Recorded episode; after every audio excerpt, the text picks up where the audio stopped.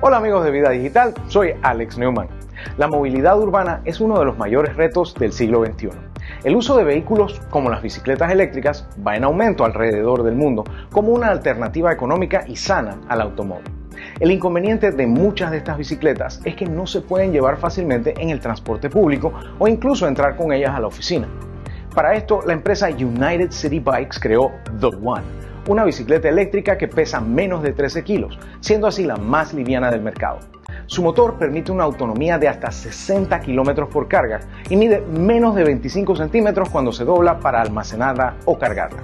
Su batería va escondida debajo del asiento y puede cargarse fácilmente en cualquier toma corriente.